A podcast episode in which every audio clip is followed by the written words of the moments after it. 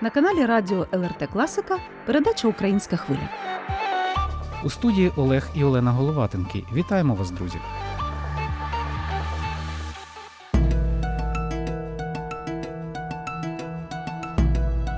Сьогодні виповнюється два роки з початку повномасштабного російського вторгнення в Україну. За два роки війни окупанти вбили тисячі українців. Десятки тисяч були насильно депортовані. Мільйони громадян України покинули країну, шукаючи притулок від звірств російських загарбників. В цей день українська громада Литви разом з посольством України і громадянами країни усіх національностей, що підтримують українців, висловлюють свою солідарність у боротьбі з окупантами та вшановують пам'ять жертв російської агресії. Зокрема, щойно в українському центрі у Вільнюсі відбувся міжнародний форум під назвою Два роки незламності зміцнення лідерства українських громад. О 16-й годині у столиці Литви почнеться організована українським домом хода на підтримку України. А завершить цю пам'ятну добу фінальна частина загальнонаціональної акції на підтримку ЗСУ Радаром, яку другий рік поспіль спільно з ЛРТ проводять організація Blue Yellow, інтернет-телебачення Лайсвес ТВ, відомі громадські діячі та журналісти Литви. Цього року кошти, зібрані під час акції, підуть на закупівлю пакетів Безпечний солдат, який складатиметься з монокуляра нічного бачення, лазерного прицілу та індивідуальної антидронової системи литовського виробництва. Щоб дізнатися більше про цьогорічну акцію, ми зв'язалися із засновником і керівником Блюєлоу Йонасом Оманом та волонтеркою організації Валерією Голубцовою. Вони саме повертаються до Литви з чергової поїздки на передову, тож зв'язок є лише по телефону. Говорить Йонас Оман. Ну, ви розумієте, спочатку потрібно казати, що ми працюємо кожен день, реально там спілкуємося з підрозділами, з військовими. І це речі, які зараз конкретно віддає комплект, це антидрон, прилад нашого бачення, ЦУ, власне, указательна для гентриків, все дуже потрібний. Нам від слова звісно, важливо, що це обладнані літовського відомника. Поки ми збираємо гроші, але коштує вартість одного комплекта 70,5 тисяч євро. І ми зараз збираємо гроші, ви бачите, там на кожен день пару сотень тисяч додали. І ми сподіваємося, що ми будемо до кінця дня 24 лютого зібрати як мінімум 5 мільйонів. Ну це наша мрія. Що ще звісно, дуже приємно казати, що це литовське обладнання дуже дуже гарне. Наприклад, це антидрони, які передали, ну дуже якісні. Там працює. Я сам чув не один раз від різних різних підрозділів, як це допомагає спостережності. Так що, і звісно, ми запросимо всіх українців, які зараз знаходяться в Літві, соєдніться з нами там допомагати перевести хоче декілька євро. Це спільна справа, а це реально угроза нам в Балтійських державах. Я маю увазі. На жаль, війна буде дуже дуже довго. Це складно, і ми розуміємо, що на жаль не буде не стане акції. Йонасе, я поділяю вашу думку абсолютно, що це важливо і це загроза прямо Балтійським державам.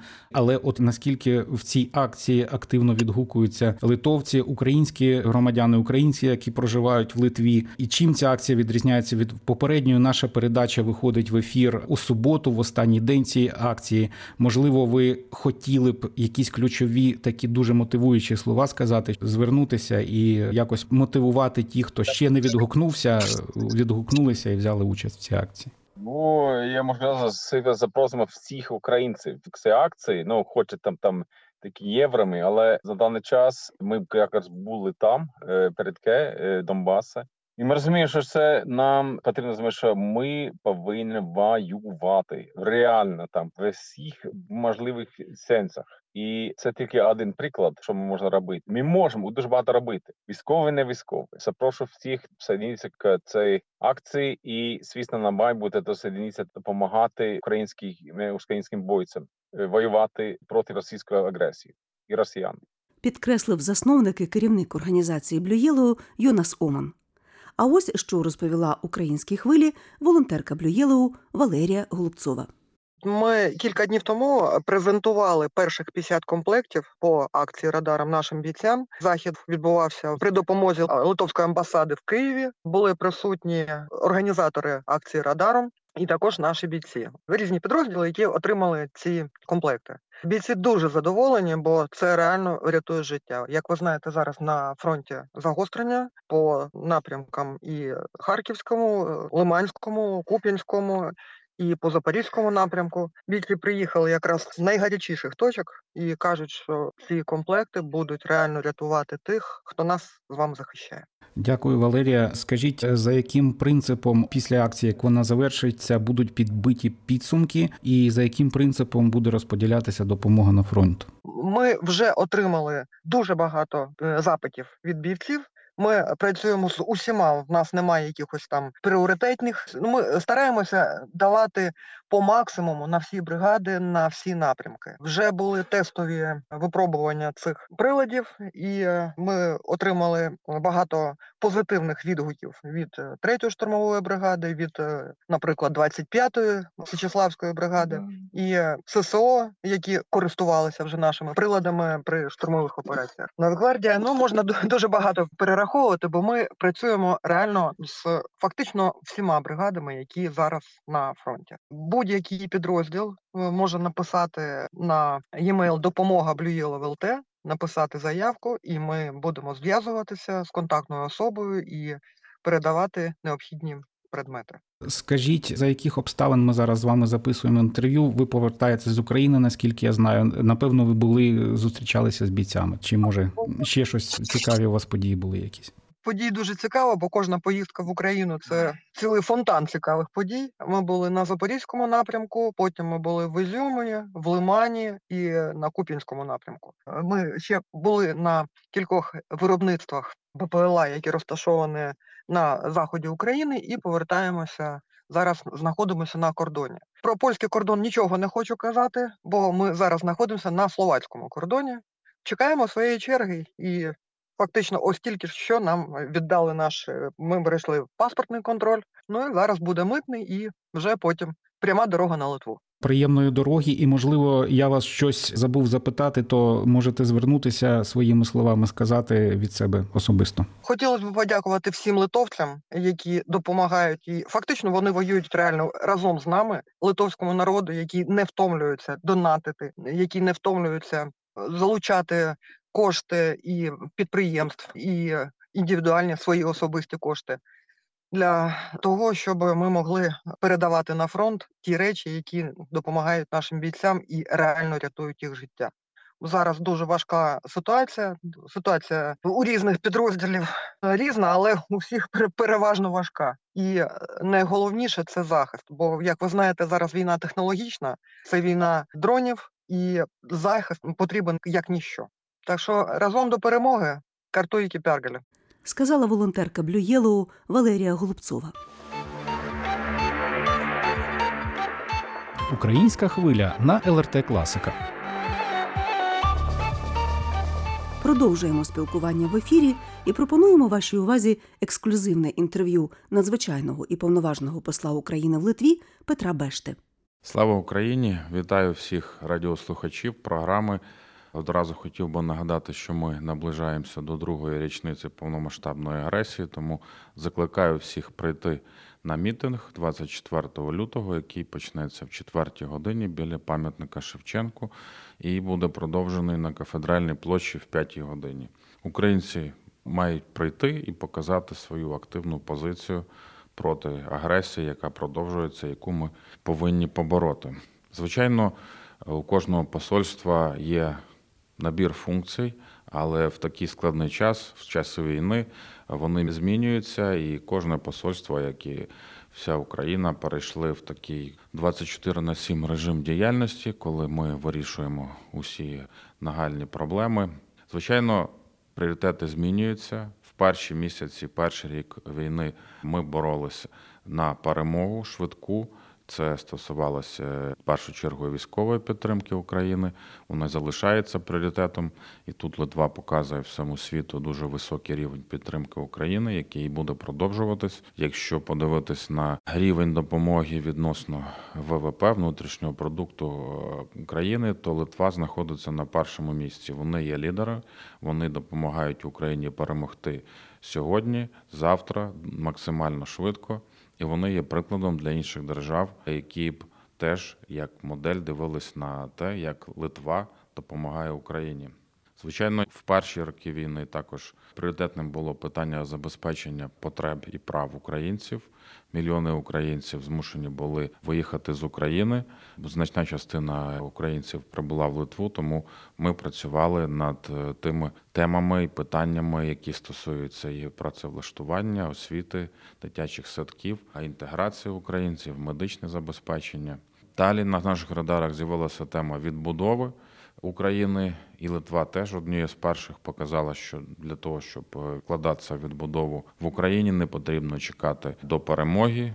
То буде велика відбудова. Зараз ми відбудовуємо те, що зруйновано, те, е, які об'єкти критичної інфраструктури потребують відновлення вже сьогодні. І Литва реалізовує низку проєктів в Україні. Деякі з них вже закінчились. Реалізовані це школа, дитячий садок. Але ми працюємо з ними і далі, тому що вони розуміють, наскільки це важливо зараз допомогти українцям, які залишились в Україні, пережити ці складні часи.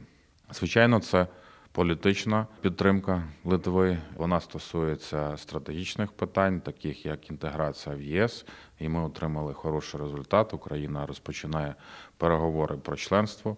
Це дуже великий здобуток, який ми не могли навіть уявити ще два роки тому назад. Литва теж відіграла тут дуже важливу роль, просуваючи терміновість цього питання, і буде підтримувати нас надалі через експертну дипломатію. Нам дуже цінний досвід Литви в її інтеграції до ЄС. І Литва вже висловила свою згоду допомагати нам через своїх експертів, які мають відповідний досвід. Ми разом боремось щодо членства України в НАТО. Литва теж зафіксувала дуже швидко свою позицію, яка є теж найбільш потужною з усіх країн наших партнерів по підтримці запрошення України до членства в НАТО. Вони цю позицію відстоювали і на Вільнюському саміті, і зараз відстоюють напередодні Вашингтонського саміту. Ми працювали і працюємо над тим, щоб надавати гуманітарну допомогу Україні. Працюємо з волонтерами, з різними неурядовими організаціями і з урядовими, коли це потрібно, для того, щоб постачати в Україну ті речі, які є критично важливими.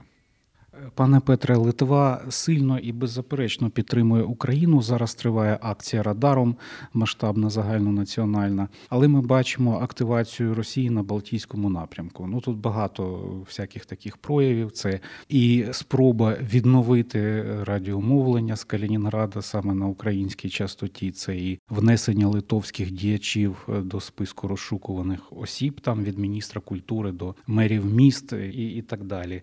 І от останнє інтерв'ю в розвісному Карлсону це згадка про те, що Росія ледь не заснувала Велике князівство Литовське. Тобто, це провокації чи це підготовка до подальшої агресії. Ну, давайте почнемо з того, що те, що ви окреслили, це можна характеризувати терміном гібридна війна Росії, яку вона ніколи не припиняла, яку вона розвивала дуже активно останніх, напевно, 15 років, починаючи з енергетичної безпеки Європи, України, яку вона активно атакувала ще з 2000-х років. І пам'ятаємо газові війни, шантаж Європи, України ще при президенті Ющенку.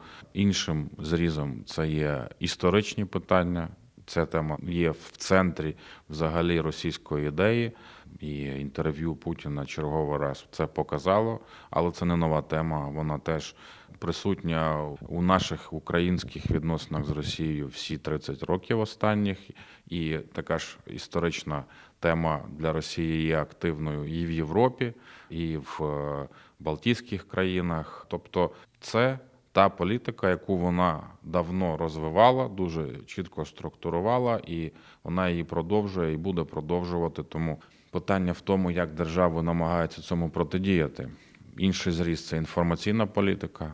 Вона теж є надважливою для Росії, тому що вони намагаються постійно знаходити точки маніпуляцій і в європейських державах, і в прикордонних державах, в першу чергу, для того, щоб дестабілізувати ситуацію в цих країнах. І цей випадок з радіомовленням він є показовий. Ми знаємо про нього. Ми давали цю інформацію до відома литовських відповідних державних органів влади, які це питання тримають на контролі. Литва, як і інші держави, розуміють ці загрози. І вони вживають заходів для того, щоб їх нейтралізувати, протидіяти цим видам політики в інформаційній сфері, в енергетичній. Литва однією з перших вжила вичерпних заходів для того, щоб заблокувати ці канали впливу на Литву. І ми бачимо це по результатах. Спочатку повномасштабної агресії Литва вжила кроків для повної енергетичної незалежності від Росії: газ, нафта, електроенергія. Це зміцнення їхньої стійкості держави до цього. Так само в інформаційній сфері вони заблокували ключові російські медіа, які намагалися впливати на інформаційну ситуацію в Литві. Тому ця гібридна війна вона продовжується і з нею потрібно боротись. Тобто питання в тому, як уряди наскільки ефективно вони співпрацюють. В рамках ЄС є низка програм, політик, які намагаються системно протидіяти інформаційним загрозам, енергетичним загрозам, кіберзагрозам. І Україна бере активну участь у цій співпраці як на рівні ЄС, так і з конкретними країнами, така як Литва. Дякую, пане Петре. Щодо українських воєнних мігрантів, чи відстежує посольство, якими є тенденції? Скільки нас зараз у Литві? Чи більше людей приїжджає, чи більше повертається в Україну? Давайте не називати українців воєнними мігрантами. Ми тимчасово переміщені особи, я б скоріше сказав, або внутрішньо переміщені, як на території України, або до інших держав. Ми тимчасові гості цих держав які нас гостинно приймають, але ми не мігранти, ми не ставимо мету асимілюватися і жити тривалий час в цих державах. Тому це відрізняє наш статус і наші настрої, і відповідні політики урядів. По статистиці до Литви зареєстровано. Біженців з України близько 84 тисяч. Основна кількість людей прибула в перші місяці війни, коли значна частина України була окупована, і люди змушені були втікати від окупації. Тому ми саме працювали над задоволенням потреб саме цієї кількості людей, але з часом. Коли ми почали відвоювати ці території, а ми вже відвоювали більше половини захоплених територій після початку повномасштабної агресії, частина людей повернулися, і станом на цей рік зафіксовано близько 50 тисяч українців, які залишились на території Литви, і значного притоку не спостерігається. Пане Петре, останнім часом в Європі почастішали випадки агресивного ставлення до українців. Ми, зокрема, бачимо в Німеччині напади на українців. Чи відстежуєте ви тенденцію можливих змін ставлення до українців в Литві? Чи навпаки українці набувають кращої репутації? Які тут компоненти впливають? Та ж сама гібридні впливи Росії? Як цьому протистояти? І от що на вашу думку тут важливо? Ну, по перше. Це один з елементів гібридної війни Росії проти країн Європи. Ще до війни тема міграції активно використовувалась Росією для того, щоб впливати на ситуацію в європейських державах. Ми пам'ятаємо сирійську війну, яка призвела до мільйона біженців у Європу, і це почало. Змінювати політичну ситуацію в великих країнах це посилює праворадикальні партії в цих державах, і це була саме мета Путіна і тоді і залишається зараз. Тобто, це один з елементів тиску Росії на європейські держави, яких він лякає мільйонними потоками біженців з України, і тому використання такого роду провокацій проти українських біженців в інформаційному полі, намагаючи впливати на суспільство, їх залякувати, воно є. Вони будуть це продовжувати робити. Але це обов'язок правоохоронних органів цих держав, які будуть захищати права українців, як і права інших громадян у випадку нападів на них. Вони будуть розслідувати, притягати до відповідальності тих, хто скоює ці злочини. Ситуація в Литві, ну як і в кожній державі, ситуація з біженцями вона залежить від того, як основне населення, яку думку має про біженців, наскільки успішною є російська інформаційна агресія в цих країнах, там, де є налаштованість проти мігрантів серйозна, як в інших державах, там ця політика діє краще. В Литві ситуація спокійна, тому що литовці дуже підтримують українців в нашій боротьбі проти російської агресії, підтримують українських тимчасово переміщених осіб. Відповідно до останньої статистики, 77% литовського населення позитивно відносяться до українців, їх підтримують. Біля 70% литовців беруть участь у фандрейзингових кампаніях на користь України, що теж показує високий рівень підтримки. І в Литві сформовано позитивний образ українця, які працевлаштовані, які заробляють для себе на життя, і також вони є вже платниками податків у Литві. Тому в Литві ми не бачимо таких загроз. І що важливо відзначити, саме інформаційний вплив Росії на Литву мінімальний, тому тут не варто очікувати таких серйозних провокацій. Дякую. Як би ви оцінили розвиток української освіти в Литві? Адже нас стало більше, і потреба в українських школах збільшується. Чи будуть відкриватися нові українські школи? Чи можна розраховувати, що буде збудована якась стаціонарна велика українська школа тут в Литві? Власне, через збільшення громади є така потреба. Це ті перші завдання, пріоритети, які ми ставили перед собою, вирішували від перших днів агресії. Спочатку ми почали з суботніми школами. Пізніше, коли зрозуміли, що війна затягується, влітку 22-го року було відкрито стаціонарні повномасштабні українські школи з українськими вчителями, яких є багато серед переміщених осіб. І була відкрита міжнародна українська школа. Це унікальний проект як для Литви, так і для Європи, тому що за такі короткі терміни, за кілька місяців, неможливо в європейській державі відкрити школу, отримати ліцензію, знайти приміщення, знайти вчителів, знайти фінансування для них.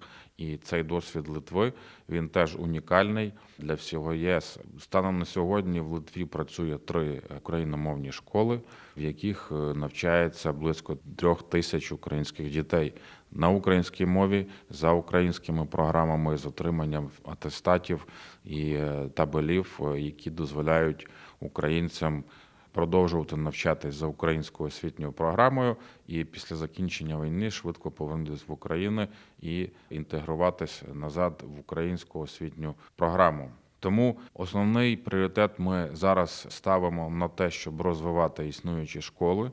Люди приходять навіть з інших держав, сусідніх люди переїжджають в Литву для того, щоб навчатися в цих школах, і це дуже великий здобуток.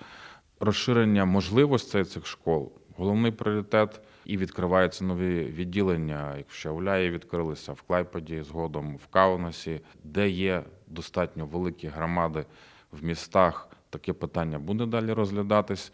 Якщо недостатньо українських дітей чи вчителів для того, щоб відкривати там відділення міжнародної української школи, то ми будемо працювати над тим, щоб створювати українські класи в литовських школах. Ну, це такі перспективи станом на сьогодні. Однією з таких болючих проблем для українців у Литві лишається питання оформлення документів, зокрема оформлення паспортів. Для їхнього оформлення доводиться їздити в Польщу. Ну це зрозуміло трішки ближче ніж через два кордони їхати до України, але все-таки великі незручності люди ледь не вночі їдуть, зранку займають черги. Чи можна це питання якось в перспективі вирішити? Як ви це бачите? Ми це питання теж вирішуємо від перших днів війни, тому що така кількість українців, які прибули в Литву, вони створили дуже великий тиск на наш консульський відділ, який робить все можливе. Вони найбільше з нас усіх працюють в режимі 24 на 7 і шукають будь-які креативні технічні рішення для того, щоб задовольнити потреби всіх українців, які мають і по документах потреби і по інших питаннях. Створили українську чергу для тих, хто має електронні підписи. Створили окрему онлайн можливість для запису українців, в кого з різних причин немає цих підписів. Але питання обсягів цієї роботи. Воно не всі питання лежать в наших руках. Дуже багато чого залежить від того, як працює система, як вона працює в Україні, наскільки там швидко відбувається процедура надання паспортів. Тому все, що ми можемо зробити своїми силами, ми робимо і будемо робити в Литві. Можливості певні є звичайно і по Варшаві. Ну на майбутнє все залежить від здатності цієї всієї системи і міграційної служби в Україні, і е, консульської служби нарощувати ці темпи надання послуг. Дуже дякую. Можливо, на сам кінець ви хотіли б додати від себе якісь слова, побажання українцям з того, що не ввійшло в мої запитання, то від себе такі слова сказати. Ми віримо в перемогу. Ми готуємося до відбудови України. Для цього нам потрібні освічені діти, батьки, які отримують різні нові навички. І в Литві теж в рамках і українського центру і волонтерських організацій, Ukrate Hub є можливості для активних українців здобувати нові знання для того, щоб пізніше це використовувати в роботі і після повернення в Україну використати їх для побудови нової європейської України. Ми віримо в перемогу. Ми над цим працюємо. Приходьте на мітинг. Слава Україні! Героям слава! Це було ексклюзивне інтерв'ю надзвичайного і повноважного посла України в Литві Петра Бешти з нагоди другої річниці початку повномасштабної війни Росії в Україні. Ми, творча група передачі Українська хвиля, журналісти Олена і Олег Головатенки та звукорежисер Соната Ядавічення висловлюємо солідарність з мільйонами українців, які ведуть безпрецедентно мужню боротьбу з російськими окупантами, з тими, хто боронить Україну на фронті, забезпечує тил, хто лікує і навчає бійців, здійснює волонтерську роботу, колегам-медійникам, які висвітлюють хід війни, розповідаючи світові правду. Кожен на своєму місці за покликом сумління і з вірою в перемогу. Завершує сьогоднішній випуск української хвилі пісня у виконанні Дениса Жупника та Дана Аліна. А з вами, дорогі слухачі, почуємося на радіо ЛРТ Класіка наступної суботи, як завжди, о 14.30. Ще вчора ми горя не знали, мости будували вчора. Діти сміялись, їх не загнати з двору. Ще вчора дрібниці здавались нам несамовитим морем. Сьогодні ж у морі місця нема від горя.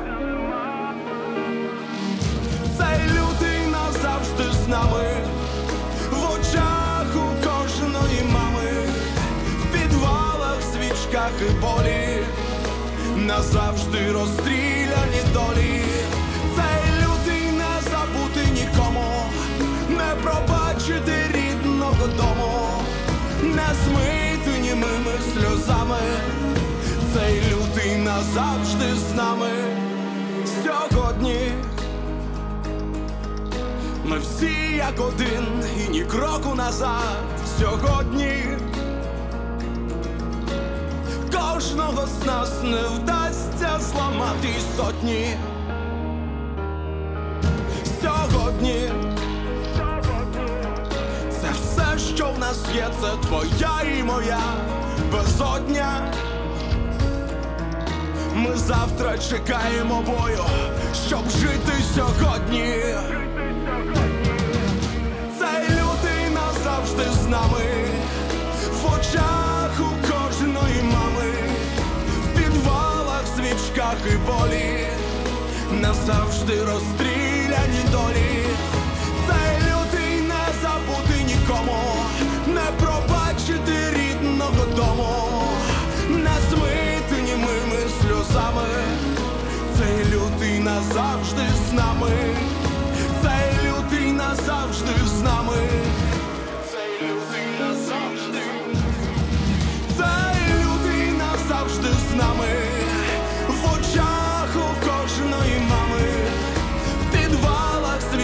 Поки полі назавжди розстріляні долі, цей лютий не забути нікому, не пробачити рідного дому, не змити сльозами, цей лютий назавжди з нами, цей лютий назавжди з нами, ці люди назавжди з нами.